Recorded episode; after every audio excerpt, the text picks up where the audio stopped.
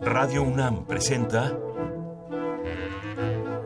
Al compás de la letra. Al compás de la letra. Un programa conducido por María Ángeles Comezaña.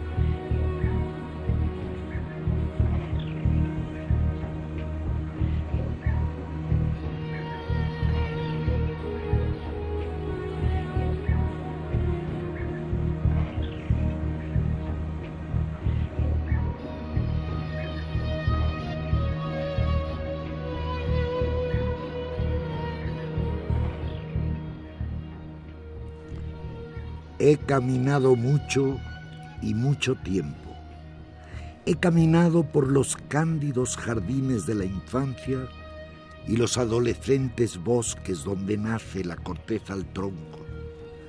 He caminado por islas y penínsulas lejanas, por éxodos antiguos, por barcos y por guerras.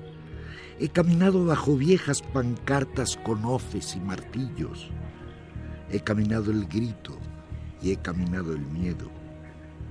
He caminado demasiadas veces entre fosas abiertas como fauces de hambrientos cementerios.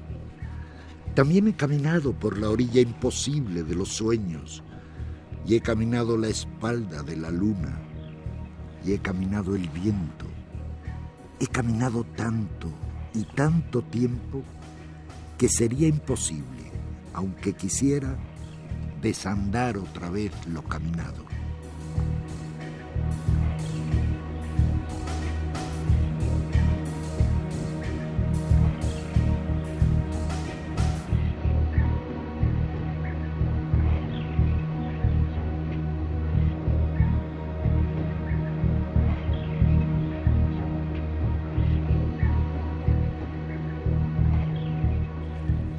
buenas noches tengan todos ustedes.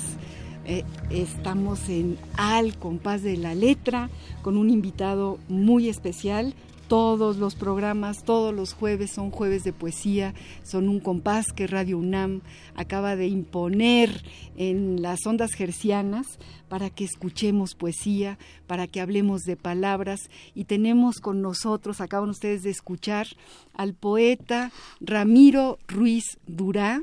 Muchas gracias por estar aquí, Ramiro. Qué gusto tenerte con nosotros. El gusto es mío. Es un gustazo enorme eh, compartir este espacio con Ramiro eh, y les voy a, a contar quién es este poeta, este poeta que prácticamente como poeta acaba de nacer, porque ya como su poema que acaban ustedes de escuchar, es un hombre que ha caminado mucho, Ramiro, ha caminado mucho y ha elegido para este programa la ruta de una palabra. Nos acordamos que cada programa tiene una palabra que atraviesa eh, su, su, eh, su continente y en este caso Ramiro nos ha elegido la palabra la palabra eh, melancolía, Ramiro. ¿Por qué la palabra melancolía? Pues Ángeles, bueno, antes que nada, muchísimas gracias por la invitación al programa y contestando a tu pregunta, ¿Por qué la palabra melancolía? Porque soy un melancólico. Eh, sí, porque yo, yo creo que hay tres conceptos que se usan indistintamente y que sin embargo no son exactamente equivalentes, que son melancolía, tristeza y nostalgia. La tristeza y la nostalgia, yo pienso que son funciones eh, o emociones pasajeras, efímeras casi siempre, y que suelen tener un principio y un final. Para dispararse requieren de un sujeto, de una circunstancia, de un hecho concreto, que actúe como detonador. Nadie dice soy triste, sino estoy triste. Nadie dice tengo nostalgia, sino tal hecho me produce nostalgia. Hay siempre un detonador. La melancolía no. La melancolía es más simple y más complicada a la vez, creo yo. Es una mezcla de ambas. Pero no es una emoción efímera o pasajera ante una situación concreta, sino un estado, una forma de ser, una sensación permanente, vaga, profunda y sosegada. Yo, yo creo que, que tampoco requiere de un sujeto detonador o una causa concreta. Nos acompaña gratuitamente de por vida. La llevamos diluida en la sangre y se escurre hacia los pensamientos. Los poetas melancólicos la dejan escurrir en sus poemas. Bueno, pues ya estás, ya estás haciendo un poema de, de, esta, de este asunto. La palabra melancolía tiene una, una bella sonoridad, mucho mejor que la de nostalgia que tiene esa eh, es, eh, es, más áspera. Más áspera, es, es más, más ruda, ¿no? Pero melancolía es, tiene sonido de agua, tiene sonido de mar, hay algo, ¿no? En el, en el olvido que remonta la, la, sensación esta de la que tú llamas. Yo te había puesto aquí en nuestro pequeño guion, ¿no? Eh, para el poeta Ramiro Ruiz Dura, cuál es el paisaje que evoca esta palabra. Te había pensado o había pensado que nos contaras en qué lugar del tiempo, de tu tiempo, se produce o dónde se esconde y desde luego ya, ya esto lo respondiste con tu primer poema, cómo se asoma la melancolía a tu poesía, Ramiro querido. Eh, sí, mira, yo, yo tengo un primer contacto con la poesía por allá por los trece años de edad, en donde mi madre me, me regala un día de cumpleaños el romancero gitano de Federico García Lorca. Hasta entonces me habían regalado coches y, y, juguetes y de pronto me regalan un libro. No, ya había leído, leía Julio Verne, Rudyard Kipling, en fin, toda esta serie de cosas que leíamos los adolescentes de pronto cae en mis manos el romancero gitano y no lo entiendo. No lo entiendo, pero me apasiona. No lo entiendo, pero no puedo dejar. Todas las noches vuelvo a leer la luna, la fragua, eh, los gitanos, los guardias civiles. No puedo dejarlo y confieso que no lo entiendo. Entonces, este, yo creo que ese es mi primer contacto con la poesía y, fue para mí de verdad muy, muy gratificante.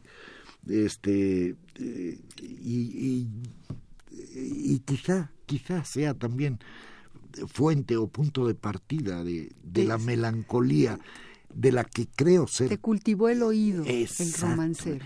Eh, ahí sembró. de la música me dio por, por escuchar poesía. Así, ¿no? así es. Sí. Yo quisiera decirle al público que nos escucha, que espero que estén todos los amigos, ya tenemos un público casi cautivo, Victoria Novello, Víctor Vivas Valdés, Lourdes, a lo mejor Esther también nos está escuchando, a ellos a todos los saludamos, pero a todo el público que no te conoce, quisiera leer algunas de, algunos datos de, de la vida de este hombre hombre que yo siempre digo que es virtuoso, él me va a regañar, porque su vida, eh, eh, ha hecho de su vida un acto de virtuosismo.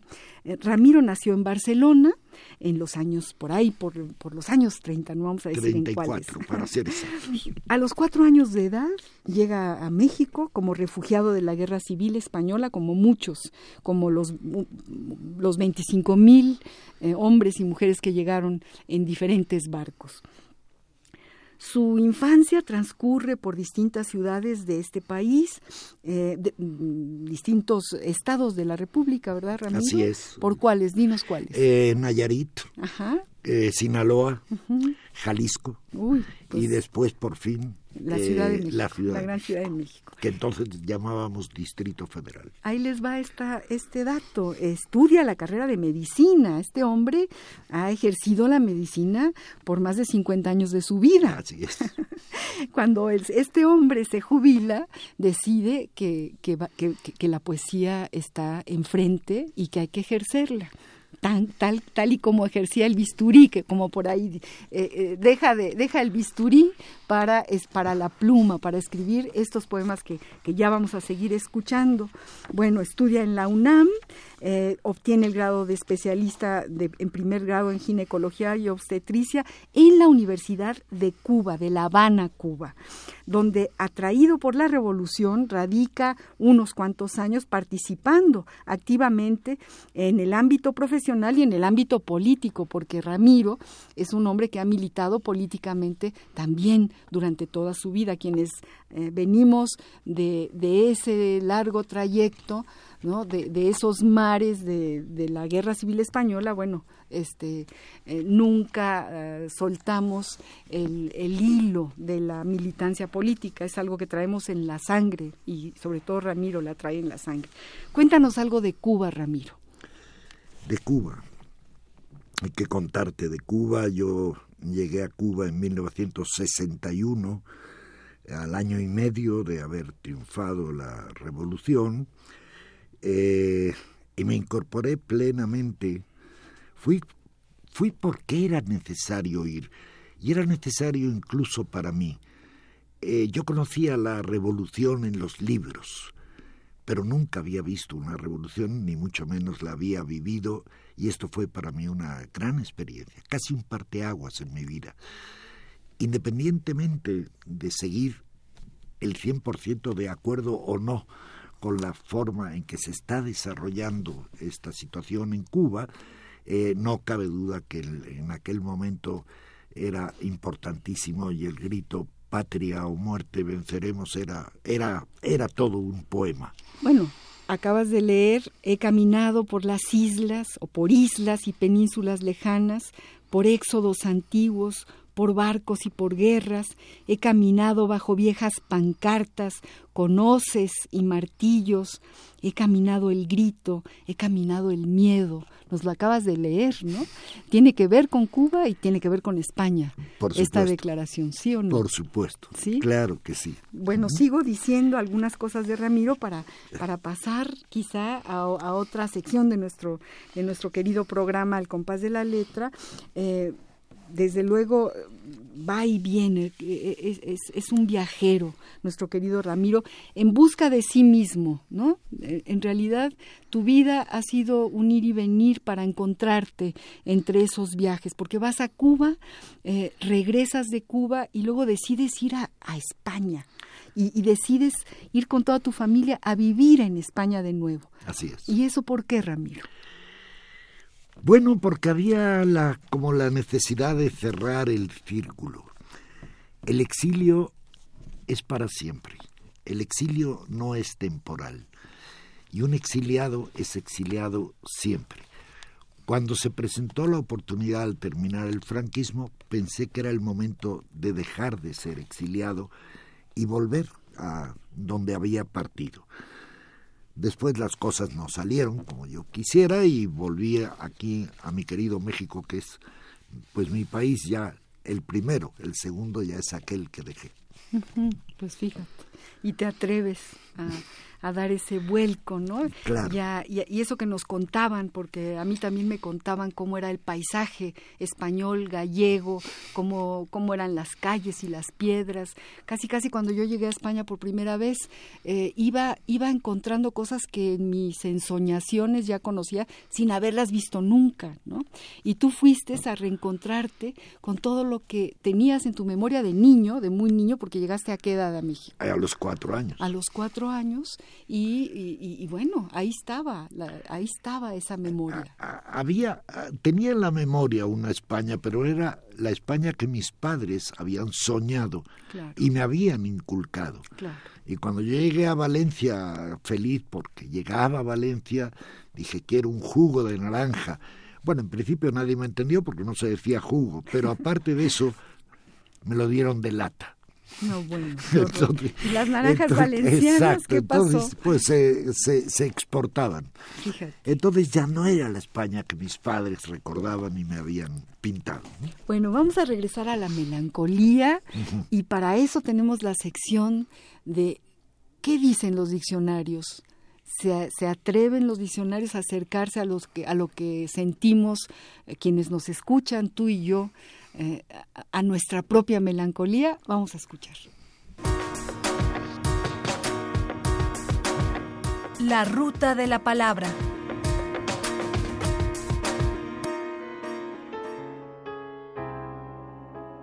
Melancolía. Según el diccionario de la Real Academia Española, RAE. Tristeza vaga, profunda, sosegada y permanente. Nacida de causas físicas o morales hace que quien la padece no encuentre gusto ni diversión en nada.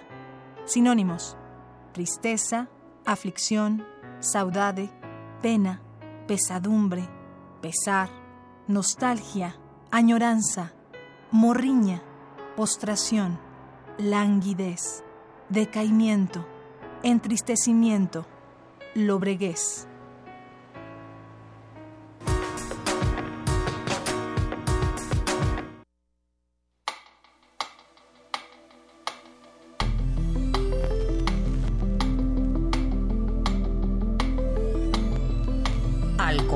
De la letra.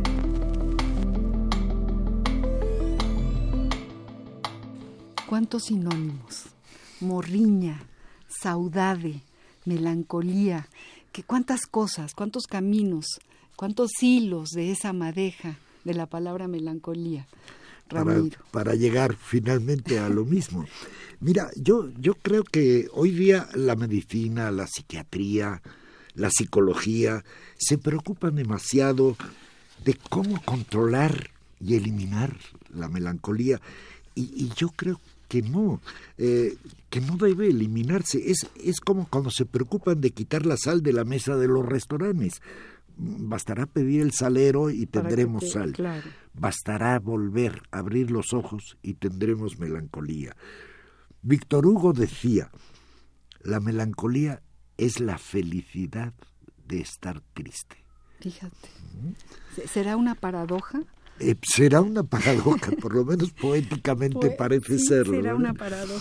Fíjate lo que dice Antonio Machado en su poema Melancolía.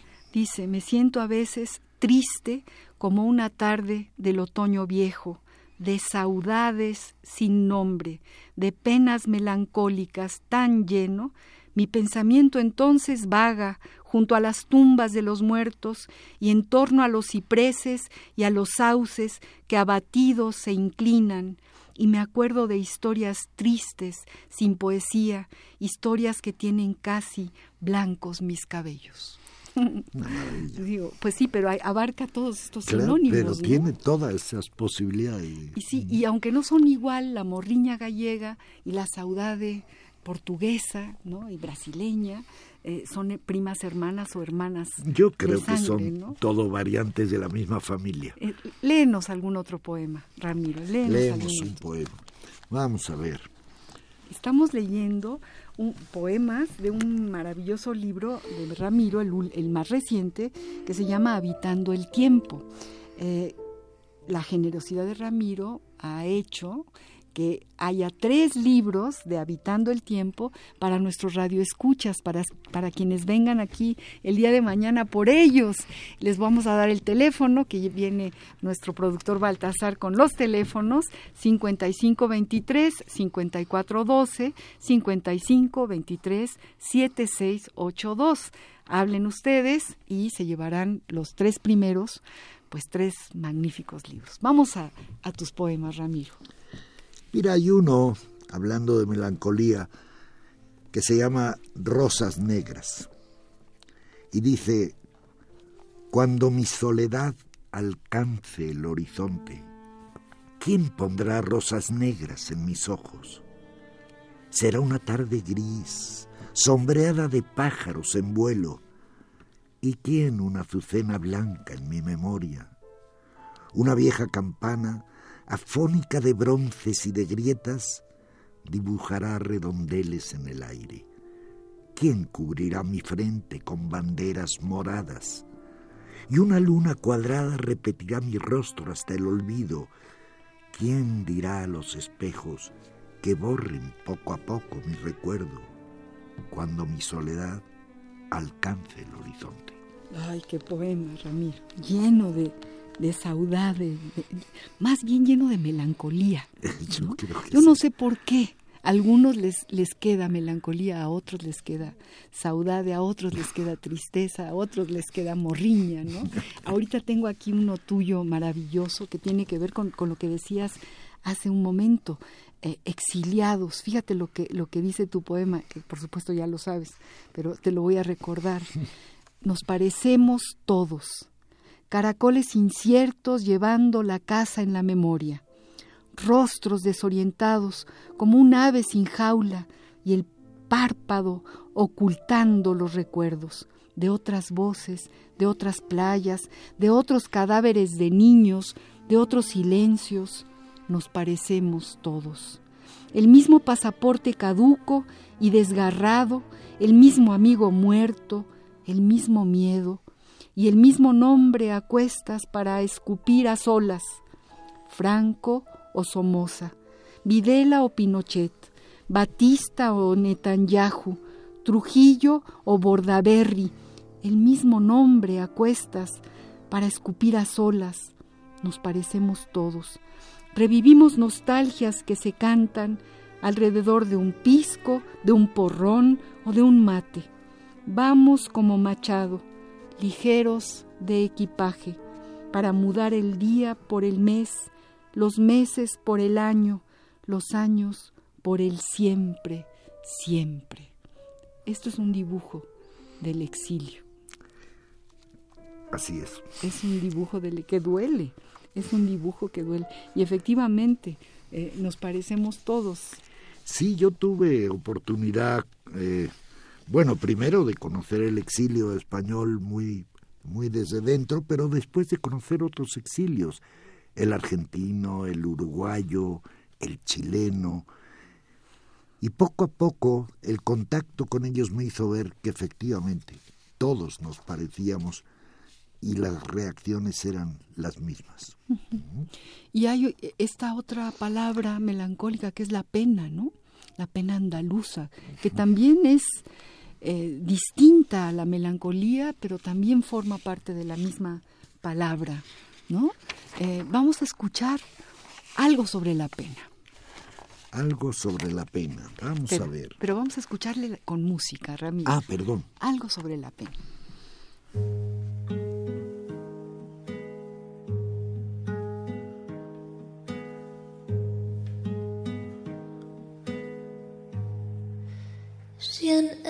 Firmamento poder yo tuviera esta noche negra, lo mismo que un pozo con un cuchillito de luna lunera, cortaría los hierros de tu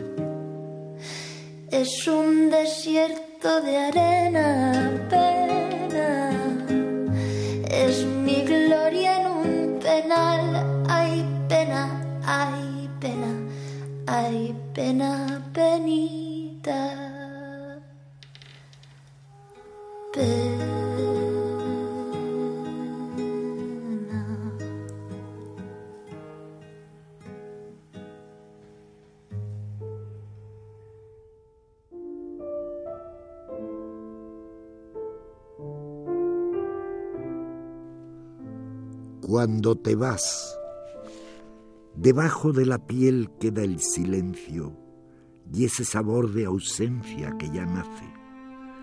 La imagen de ti, medio dormida, medio duerme otra vez en la nostalgia, mientras cierro la puerta, mientras invento la cena solitaria, mientras me digo lo que no te dije, mientras me fumo el último cigarro, mientras escondo lo que te delata. Debajo de la piel queda el silencio y hasta la soledad está callada.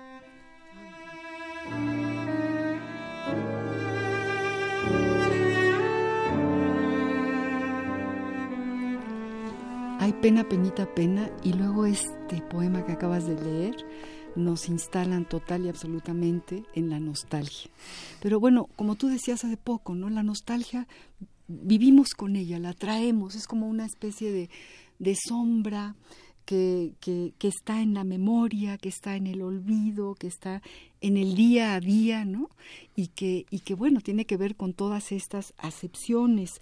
Eh, fíjate, para algunos autores la pena no es un sentimiento, es una raíz. Eso dicen los flamencólogos. Que pena. sale. No, es una raíz, es algo con lo que e, es, es lo humano, ¿no? En lo humano está, está la pena y hay contrapuntos en la pena. y ese poema que acabas de leer es una verdadera delicia. Léenos otro poema, Ramiro. Mira, voy a leer uno, a ver si se entiende bien. Se llama Abandono. Dice, estás desnuda como la primera vez que penetré en tu espacio y te hice mía. Contemplo en silencio tu impudor, ni siquiera procuras esconderte entre cortinas. Mi mirada recorre los íntimos rincones de tu hechura, las humedades germinadas, las manchas paralelas en tu piel como sombras de reja. Te dejo un beso en cada alcoba, en las puertas abiertas, en la estufa sin llama, en la luz ya apagada, en los recuerdos de espejos que se fueron. Te digo adiós en mi última escritura. Tienes razón en tu sospecha. Te abandono, mi inolvidable casa.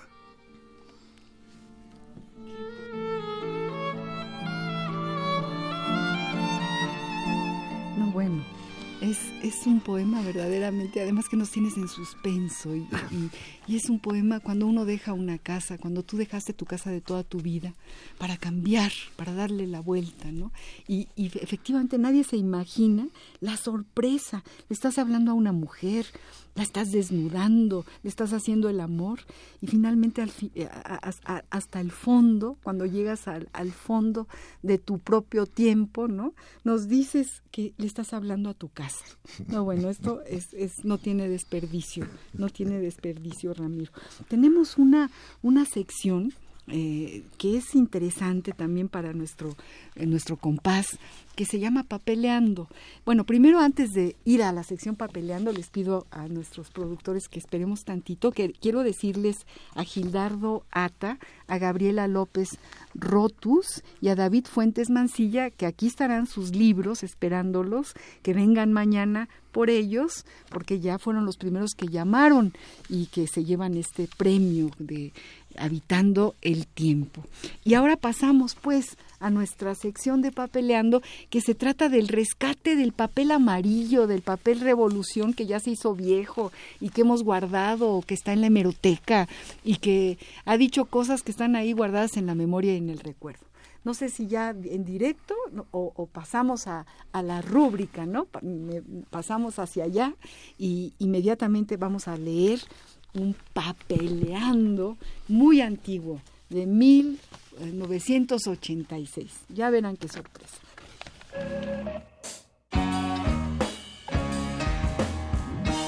Papeleando.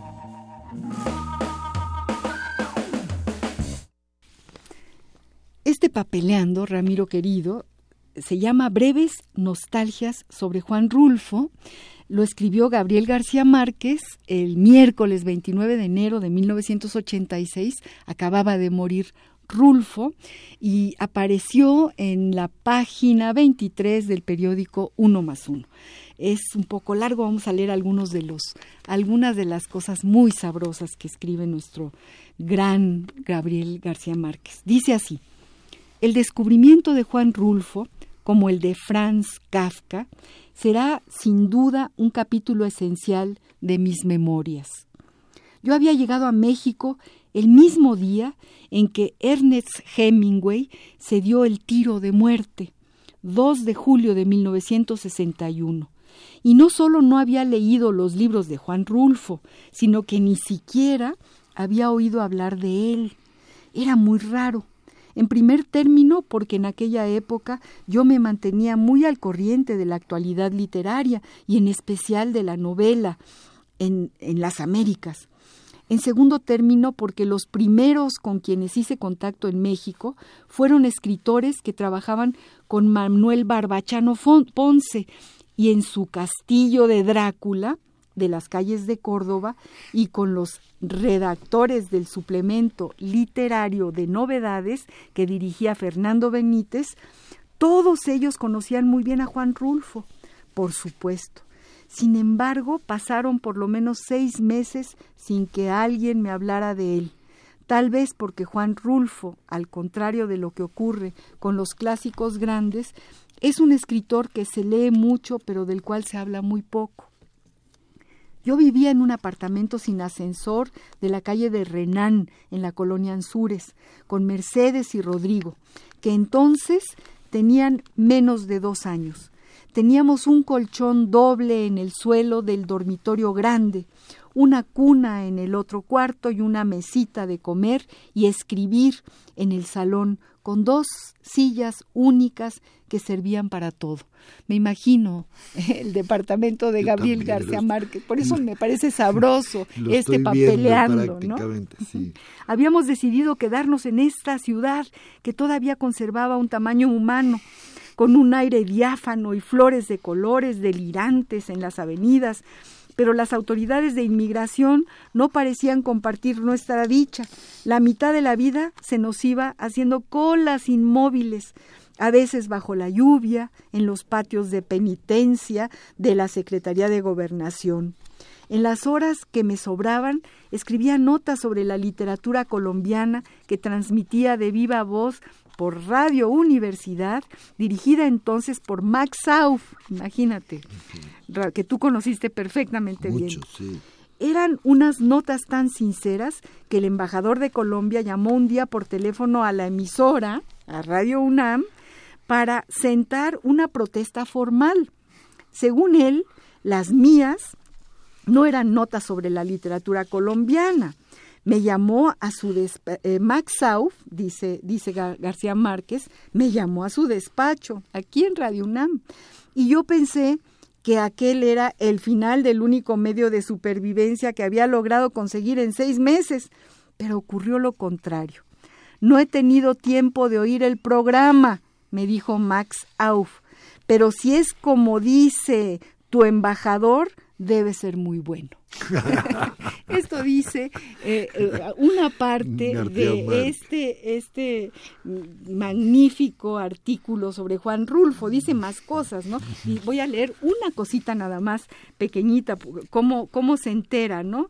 Dice, por ejemplo, déjenme, déjenme ver si encuentro que llegó su gran amigo, le tiró en la cara eh, Pedro Páramo, empezó él a leerlo y ya no lo pudo dejar. Así como tú no dejaste el romancero gitano, tampoco Gabriel García Márquez pudo separarse de, de, Pedro Páramo y después de todo lo demás que encontró de Juan Rulfo. Este es un, un recuerdo antiguo que está aquí depositado en este papel amarillo.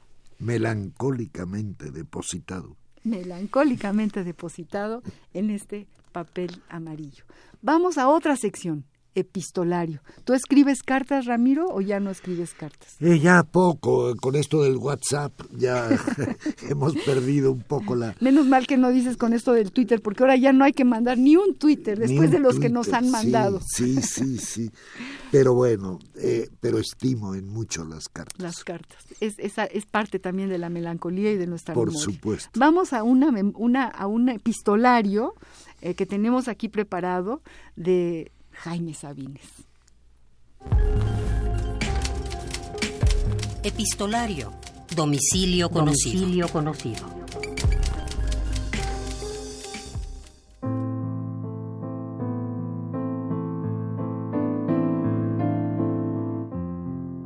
Chepita, mi Chepita, estoy terriblemente solo te necesito.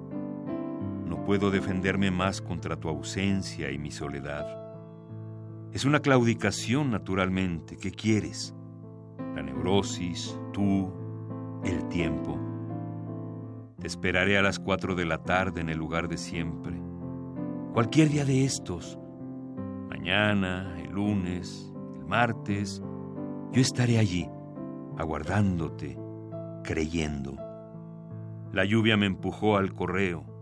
Está lloviendo a cántaros y sobre mi corazón, a cántaros, tú. Ven, te espero. Ven, Jaime. México, abril de 1947.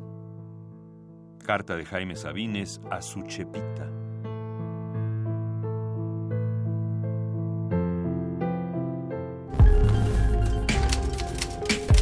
Epistolario. Domicilio conocido. Domicilio conocido.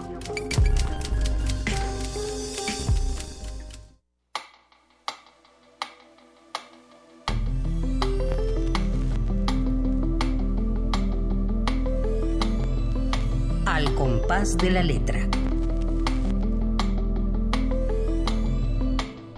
¿Qué tal esta carta de Jaime Sabines? Bueno, antes de que me contestes, porque tú tienes muchas cosas que decir eh, sobre esta maravillosa carta de amor, acaba de llegar Baltasar, nuestro productor, y me acaba de decir que fue Álvaro Mutis el que le tiró en el escritorio a Gabriel García Márquez, Pedro Páramo, y le dijo, para que aprendas a escribir. Esto nos lo acaba de decir, y efectivamente no lo leí, pero era lo que, lo que venía después en este en Es este una maravillosa papeleando. anécdota. ¿Qué tal la carta de Sabines a su chepita? No, no, bueno, de, de maravilla. Eh, cuando dice, por ejemplo, yo estaré allí aguardándote, creyendo. E- e- Eso es una maravilla, ¿no? Y me encanta cómo lo lees tú también. No, Y cuando dice, y sobre mi corazón a cántaros, porque habla de que está lloviendo. Y dice, lloviendo a cántaros, y sobre mi corazón a cántaros tú. Solo- Pero es, es Sabines. Es Sabines, Es es Sabines. Sabines, es Sabines. Ese sí que es el mago de la melancolía. para que Sí, veas. bueno, imagínate, 100 años de soledad. ¿Cuánta melancolía puede contener? También. Pueden contener 100 años de soledad. Claro.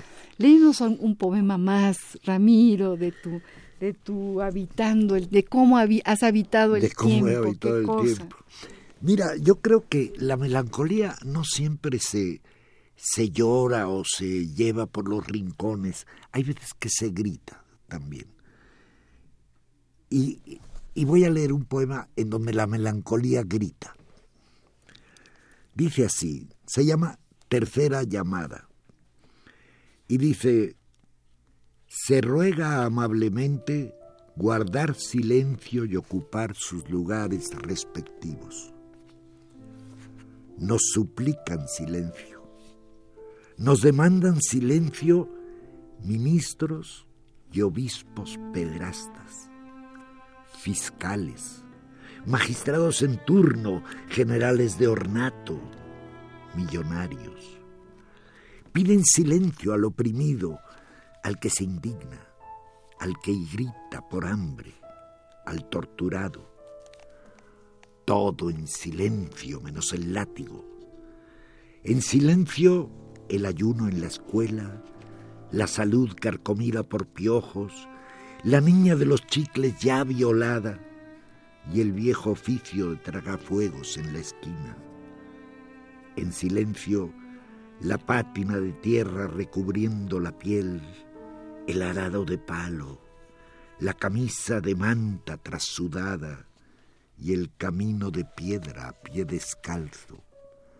En silencio, el eco ancestral de los tambores y el latido abortado. En silencio, un minuto de silencio. Se le recuerda nuevamente guardar silencio, apagar celulares y enterrar a sus muertos. Comenzamos.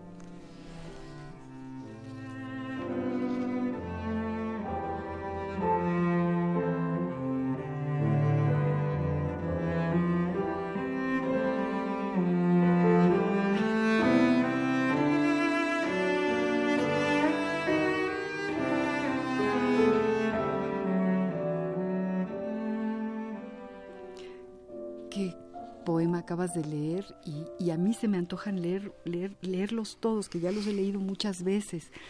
Eh, tienes un libro que se llama Ropa Vieja y tienes un poema que se, llama, llama Ropa, Ropa Vieja. Vieja. Y, y si me lo permites, voy a leer Ropa Vieja. Será un honor. Solo tengo la vida que llevo puesta. Está ajada y me queda ya corta. Tiene arrugas de tiempo y en su color desdibujado mezcla manchas de nostalgia y nicotina, con cicatrices de surcidos no invisibles. Despide cierto olor a vejez y a sudor trabajado.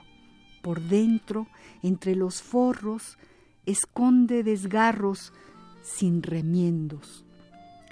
No creo, en fin, que pueda presentarme con ella en ningún sitio.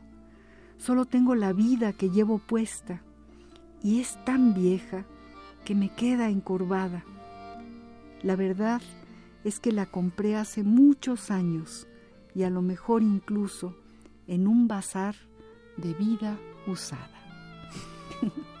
Tienes esta, este, este talento, ¿no? Para, para eh, siempre sorprendernos. Tu poesía tiene una dialéctica de sorpresas, ¿no? Y además, como por ahí, por ahí decía eh, eh, alguien que te presentó, ¿no?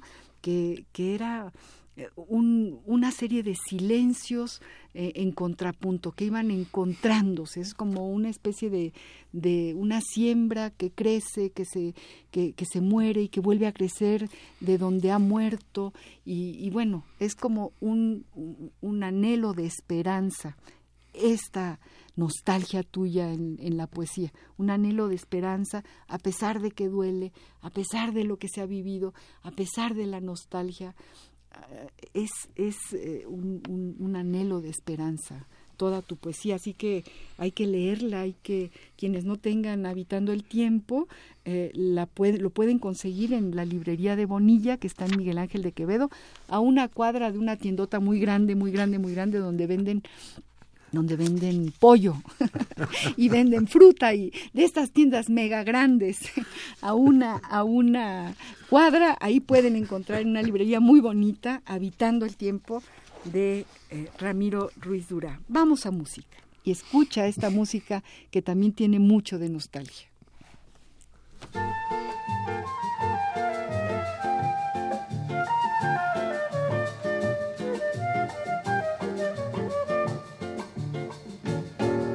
Vai minha tristeza e diz a ela que sem ela não pode ser. Diz-lhe numa prece que ela regresse, porque eu não posso mais sofrer. Chega de saudade a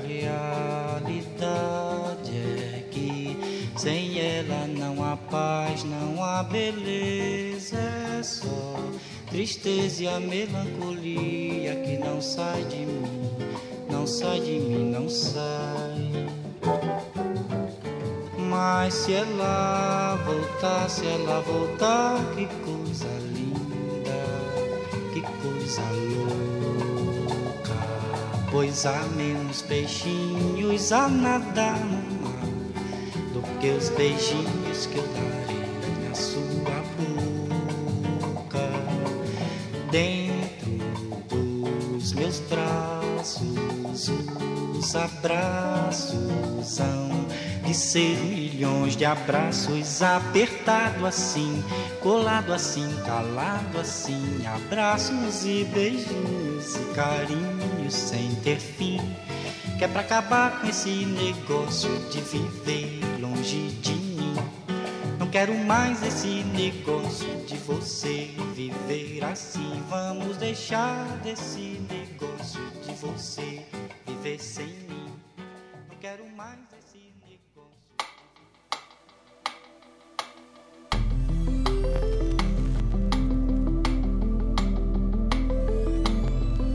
Al compás de la letra.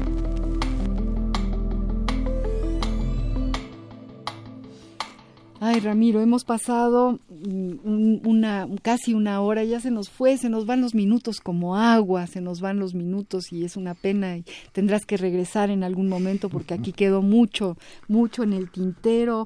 Eh, hemos escuchado a Ramiro Ruiz Durá hablando y leyendo sobre el exilio que duele en el tintero, la soledad que escriben sus ausentes, las sombras que dejan huellas de luz en las paredes de una casa, ¿no? a eh, la que se le declara amorosamente y hemos hablado de la pena y de la saudade, hemos escuchado este último, eh, esta última canción, música de Joao Gilberto, que se llama Saudade, ¿no? Y que sí, pues nos llena de, nos llena de melancolía. Y nos vamos, nos vamos eh, pues muy enriquecidos. Yo creo que la poesía nos enriquece, eh, nos llena de, de, ganas de seguir viviendo. Estamos viviendo un momento difícil, vamos a cerrar filas, vamos a cerrar filas y la poesía es un, es un buen elemento para unirnos, para juntarnos. Eh, nos dicen allá que tenemos solamente cuatro minutos. Quiero despedir el programa, agradecerte muchísimo, Ramiro, que hayas estado con nosotros, eh, la generosidad de regalar tus libros, de leer tu poesía, de hacernos realmente sentir que por medio de la palabra hay una sanación hay una vida, hay una riqueza y todos los mexicanos podemos tener esa riqueza porque no cuesta dinero en el, en el tiempo del dinero y no sirve en el tiempo de la servidumbre más que para que nos unamos y para que nos sintamos la felicidad si es que si es que esta existe. Eh, les cuento que el próximo programa tendremos a una estupenda poeta que se llama Julia Santibáñez, premiada y que además también tiene poemas espléndidos. Y ella ha elegido una palabra que ahí vamos a irle encontrando sus aristas, la palabra azar. Aquí tendremos a Julia Santibáñez. Hoy te tuvimos a ti, te despedimos con mucho cariño y te pedimos que para terminar este programa, que tenemos un minuto o dos minutos, eh, nos vayas leyendo tu poema. Gracias, Ramiro. Y gracias a todos los que nos escucharon. Y perdón, antes de que te vayas al poema, millones de gracias a Agustín Mulía, o Muliá, que está en los controles técnicos, a Miguel Ángel de Jesús, que es el asistente de producción, y bueno, a Baltasar Domínguez, de quien ya hemos hablado, que es nuestro productor, gracias a Radio UNAM. Les comentamos que tenemos en Facebook dos puntos Radio UNAM y en Twitter arroba Radio UNAM. Pueden ustedes mandar lo que quieran, sus textos, sus poemas, sus opiniones sobre este programa y nos dará mucho gusto tenerlos aquí cerca y leerlos desde esta cabina. Gracias Ramiro, despedimos el programa con un poema tuyo. Es increíble la capacidad y la habilidad de todo tu equipo de producción. Cortejo. Ay, qué negro el cortejo. Qué negra la carroza y el ataúd, qué negro Ay, qué negra la tarde caminada en silencio. Ni van flores delante, ni campanas en duelo, ni detrás van lloronas. Detrás voy solo yo con mi llanto, de negro. Detrás voy solo yo con un rosario de recuerdos. Qué lástima, qué lástima tan grande que yo no pueda asistir a mi entierro y caminar detrás con mi llanto de negro y caminar detrás compartiendo nostalgias con los que nunca han muerto.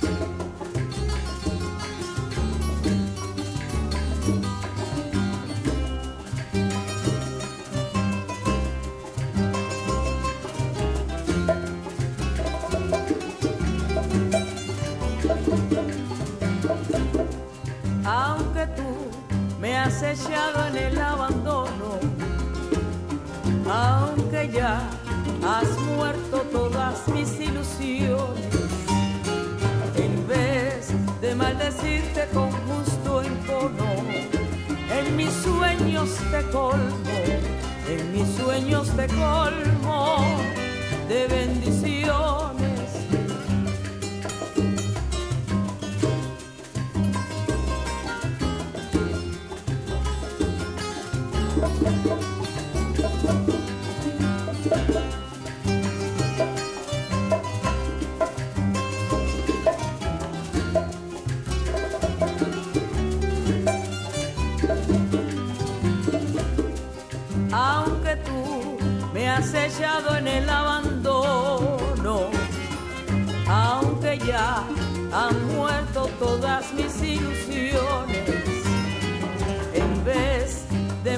maldecirte con justo encor, en mis sueños te colmo, en mis sueños te colmo de bendiciones.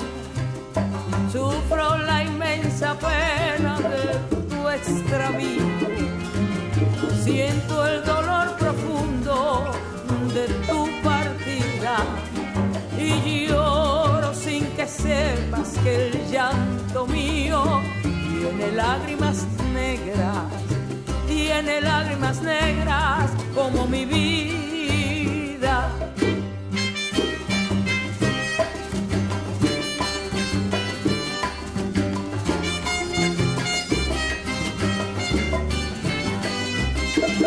Tú me quieres dejar, yo no quiero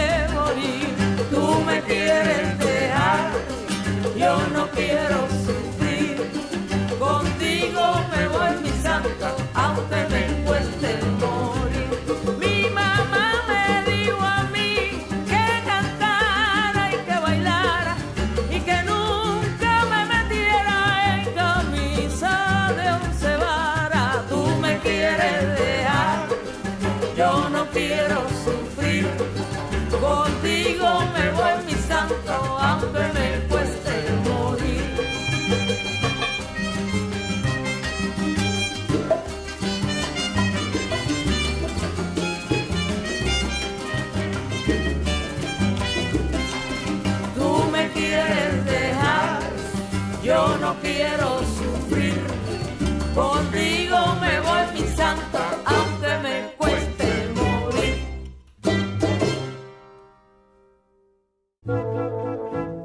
Radio UNAM presentó